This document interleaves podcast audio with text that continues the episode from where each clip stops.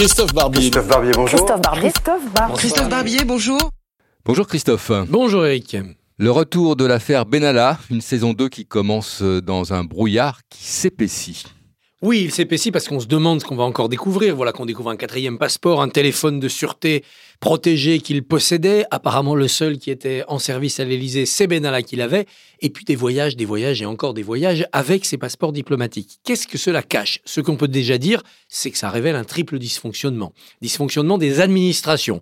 On apprend que si votre passeport a été volé, celui qui l'utilise, bah, il se fait arrêter à la frontière, c'est normal. En revanche, si l'administration veut invalider un passeport, parce qu'elle vous a demandé de le rendre et vous ne l'avez pas fait, elle ne peut rien faire et vous continuez à passer les frontières sans qu'on vous saisisse le document. Il y a là un dysfonctionnement administratif assez croquignolet. Ensuite, il y a un dysfonctionnement technocratique au niveau supérieur. Les hauts fonctionnaires, les membres de cabinet, on ne se parle pas, en tout cas pas assez, entre le Quai d'Orsay et le ministère de l'Intérieur, notamment depuis l'affaire Benalla, où chaque administration, chaque cabinet aurait dû essayer de faire le ménage. Et puis enfin, un dysfonctionnement politique.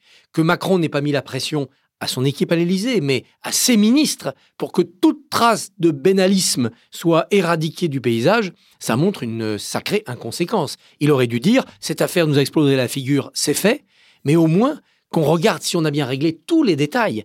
quels objets avait-il Quel laissez-passer avait-il Quel téléphone avait-il Que peut-il encore faire pour nous nuire?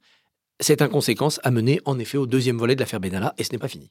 Le sénateur Jean-Pierre Sueur a utilisé le terme d'ahurissant ce matin a-t-il raison? Oui, c'est totalement ahurissant. Et pour nous qui gardons raison, c'est simplement ahurissant. Et on cherche les dysfonctionnements pour voir comment on peut les réparer, avec des conséquences politiques.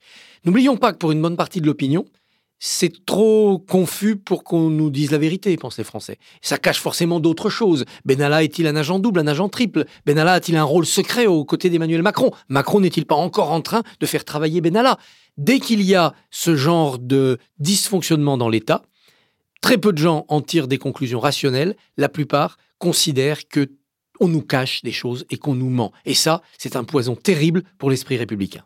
Merci Christophe. Merci.